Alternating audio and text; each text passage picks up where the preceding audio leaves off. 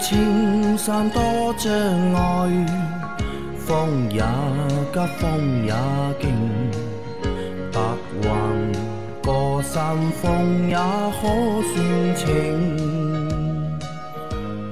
莫说水中多变幻。车出车乐趣多，开车用车没烦恼。大家好，欢迎收听老秦汽修杂谈，我是老秦。大家好，我是老秦的小工杨磊。我们今天的节目接着昨天继续。第一个问题，两位老师好。二零二二年雪佛兰探界者用的是带四十八伏轻混的通用二点零 T 发动机，车辆维修保养手册上写着七点二万公里更换发动机传动皮带。请问这里的传动皮带是指的是正时皮带吗？为何 1.5T 发动机没有可变缸技术和48伏轻混技术？更换传动皮带的里程足足比 2.0T 发动机长了整整一倍，十五万公里啊！为何技术更先进的发动机传动皮带更换里程短？谢谢啊！祝节目越办越好。那么说明书上既然这样写了，你就按照说明书的要求要求啊来更换啊。因为这两个皮带不有可能不是同一个供应商供应的，它的质量也不一样。嗯。另外，这个两辆车的发动机也不一样，嗯对吧？这个皮带不是正式皮带吧？不是的啊，应该就是发电机皮带，就是发电机皮带，是发电机皮带，对吧？传动皮带就是发电机发电机皮带啊。好的啊，他还问啊，为什么 1.5T 的发动机没有可变缸技术和48伏轻混技术？一点五 T 的，它就是没有嘛，啊，这有什么好奇怪的？它卖的便宜嘛，对，对吧？它就是没有这个技术嘛，对吧？一点五 T 的，如果要变缸的话，一点五 T 避掉两个缸，避掉两个缸，哎，还剩零点七五升，哎，还剩零点七五，应该跑不动吧？跑不动，对吧？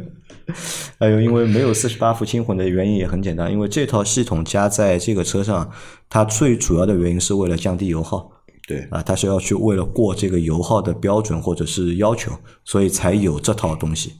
但是你一点五 T 的那个发动机呢，可能油耗它是达标的，对，所以它就没必要去加这套东西。加加上去你要花钱的啊，因为大家不要觉得这套听着很牛逼啊，四十八伏轻混，嗯，对吧？其实这个东西没卵用的。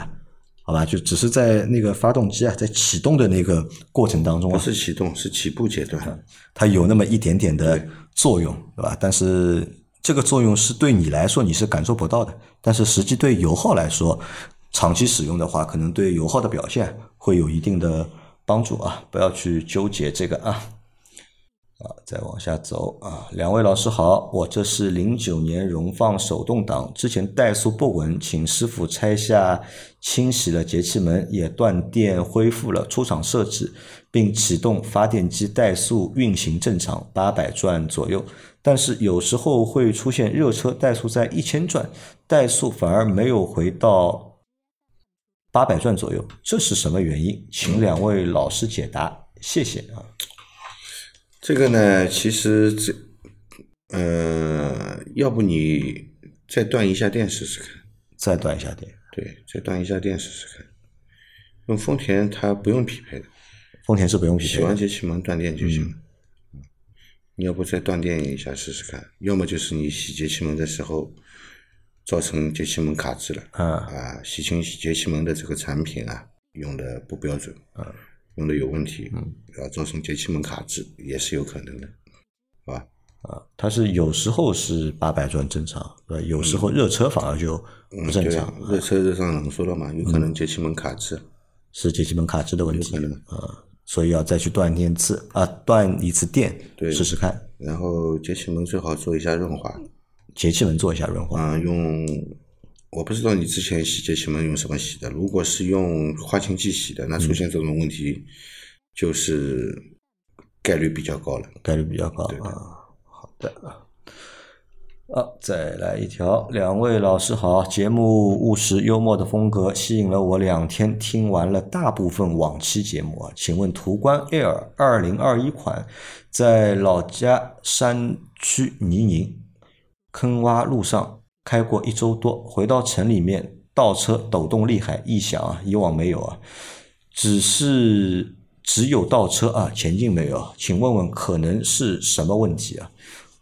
好处理或者需要处理吗？因为马上要去四 S 店保养了，我不想过度维修或者越修问题越多。祝工作愉快，生意兴隆。哎呀，这个山区跑过了，对吧？对你这个具体什么什么想法，嗯我也没听到，嗯，对吧？你说抖动是怎么个抖法？嗯，是从哪里发出来的抖动？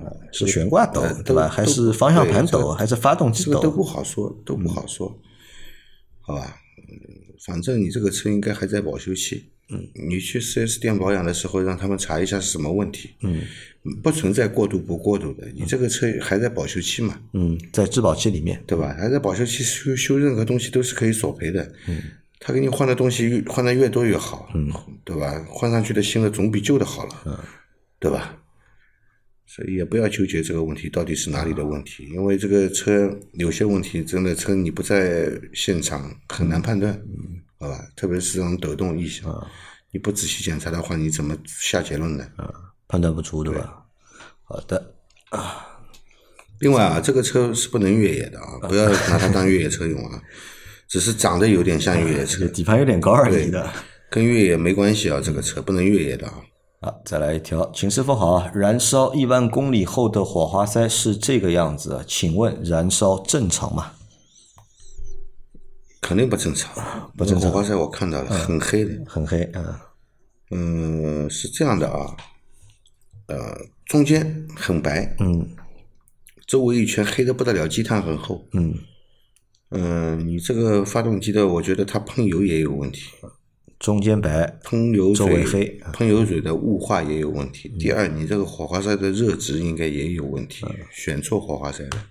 选错火花塞了，呃所以会导致又白又黑的这种情况。对，好的，嗯，啊，再来一条，各位老师好啊，排气管漏了有必要维修吗？会不会影响年检啊？现在就是觉得声音有点大，检查说排气管漏了，车子坏了嘛，去修呀。嗯，你知道排气管漏，你来问我要不要换，这个事情看你自己，不是看我。嗯，你问我，我肯定跟你说，车辆只要有故障都要去修的。嗯，对吧？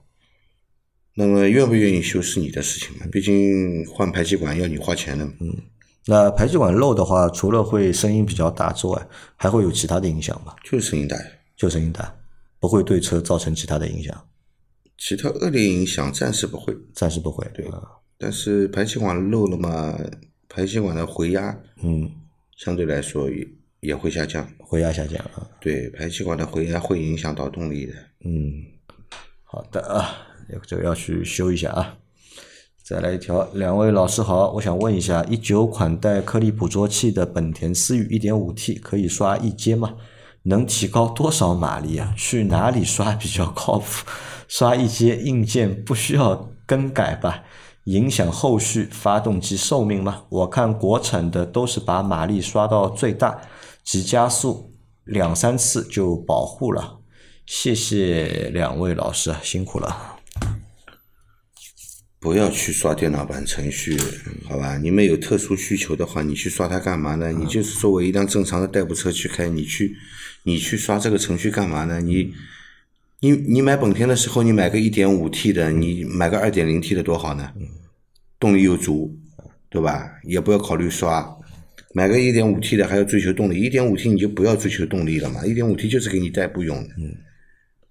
呃不建议啊，首先我们不建议大家就是改装啊，不建议大家去刷这个刷电脑啊，刷一节、刷二节都不建议啊。那刷完之后会对发动机的寿命会不会造成影响？肯定有负面影响，这是肯定的，好吧？首先，你这个程序就不是原厂程序，原厂的发动机的程序是做了多少试验，嗯最后才定下来的，对吧？你随便去刷一下，你感觉动力大了，那动力大的同时，你油耗一定也会大。嗯第二，它的混合比是不是正好合适的，对吧？长期使用会不会带来更多的积碳，以及缩短你发动机的那些机械部件的寿命，你都不知道，你说它干嘛呢？啊，所以不建议啊。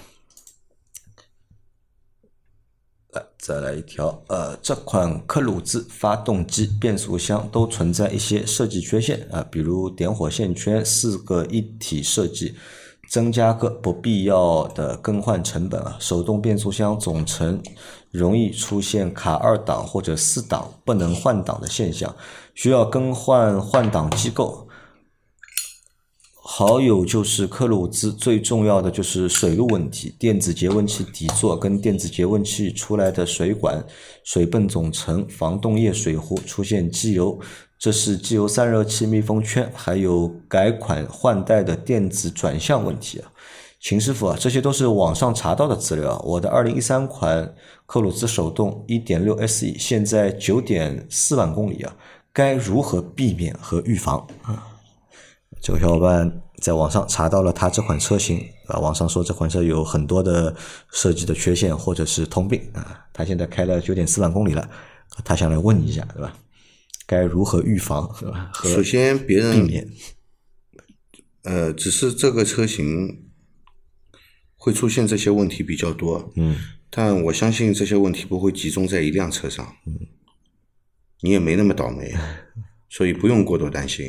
车子平时该怎么开就怎么开，该怎么保养就怎么保养，也没有说这个特地要注意什么它就不坏了，没有的，不可能的，好吧？那第二呢？你说这个点火线圈它一组啊，四个缸是一组点火线圈，你你如果是独立的点火线圈，那么可能更换的时候我只要换一个，的确是这样。但是你想过没有，点火线圈也是有寿命的。嗯，你其中一个坏了，其他的三个能好到哪里？你只换一个的话，我告诉你，在后面的那一段时间，你就是一个一个换，嗯基本上都是这个结果。嗯那么他一组坐在一起的，要换一起换了，那也排除了后顾之忧了，嗯对吧？他那个一个比你四个分开买肯定要便宜的。啊，有原因的，对吧？人家四个坐在一起是有道理的，买一个比你买四个，对吧？可能会便宜一点。啊，他那一个点火线圈跟你四个独立的点火线圈分开来买，买四个，你你想想会哪个会更贵？嗯对吧？然后你说他这个这个节温器底座这些，的确啊，这个故障率是有啊，也经常碰到，但是这个无法避免，你使用中控制不了，所以不用过多的担心啊。反正开车嘛，你这个车有这个问题，别的车有别的问题，也不可能一辆车是永远开不坏的吧？对吧？如果有这样的车，这个车销路不得了，大家都买这个车了，别的车就卖不掉了嘛，对吧？所以不用过多的担心啊。而且我觉得你这个担心啊，担心时间不对，时间点不对，对吧？如果你真的买这个车之前，你先网上查一查，对吧？有哪些问题，那么给你的这个购买决策做一下参考。那你这个车现在都开了九万多公里了，也没遇到你现在说的这些问题，你反而反而担心这些问题，对，啊，这个是给自己添堵啊，给自己添堵。呃，很多时候我觉得就是这个车啊，就是有没有毛病，对吧？有没有通病，有没有问题啊？以自己的亲身经验为准啊，不要就是网上说的，对吧？朋友说的，嗯，啊，少看这种。再来一条啊，两位大神，我的车是荣放一点呃，荣放一六款二点零风尚，一九年一月生产，一九年四月一号入手，十万公里保养时，十万公里保养时，四 S 店测试电瓶电压十三点三七伏啊，测试值四七九 CCA，额定值六零五 CCA，四 S 店建议我换电瓶。我不清楚要不要更换，自动启停还是好使的？请问更换的标准是什么？能讲解下吗？呃，四 S 店建议你更换呢，因为他觉得你这个电瓶的性能已经下降了，嗯，对吧？只达到原来的性能的可能百分之八十都不到了，嗯，对吧？就是它的一个电流的输出能力啊，嗯，哎，它这个四七九 CCA 和六零五 CCA，这是一个什么的数值就是最大放电量的那个电流嘛，啊？电流的一个数值啊，呃，如果你的自动启停还是能够正常使用的，说明你车车辆的电脑板认为这个电瓶还是没问题的。嗯，电脑板认为你这个电瓶有问题的，你的自动启停功能就用不了了，就用不了到这个时候再换就行了。啊。所以就是等对吧？等到不能用了，对对再去做更换。对啊，好的啊。好，最后一条，最后一条，各位老师好，我的车是起亚 KX 三，明年四月末出保，最好什么时间去做个全面检查？出了问题好更换。四月初吗？这个检查一般四 S 店收费吗？还是没检查出来毛病才收费？检查出来不收费？谢谢啊。呃，要过保之前，你希望四 S 店给你车做个检查，嗯发现问题可以去索赔。我觉得这个是个合理要求，你要求 4S 店去检查是没问题的。检查出来问题以后，4S 店索赔也是产值，嗯对吧？这个我们之前都说过。嗯、如果说，嗯，我觉得你尽量去早点去吧。早点去，嗯、你不要卡在要质保过的时候为什么他提？如果发现问题，四 S 店走索赔，它是有一个流程的，要他要提交的啊，照片啊什么的都都要提交到厂家，厂家要批复了，他才能给你进行索赔的，好吧？也要时间的，你别别卡在最后那几天，对吧？卡那几天也没意思，所以尽量在四月份之前，啊，你要留点时间给四 S 店，对吧？对让他去走这个索赔的流程。对，然后像这种检查需要钱吗？要不要钱？你要问四 S 店了，我我说不好的，说不好的。我说要就要了嘛，我说不要就不要了嘛。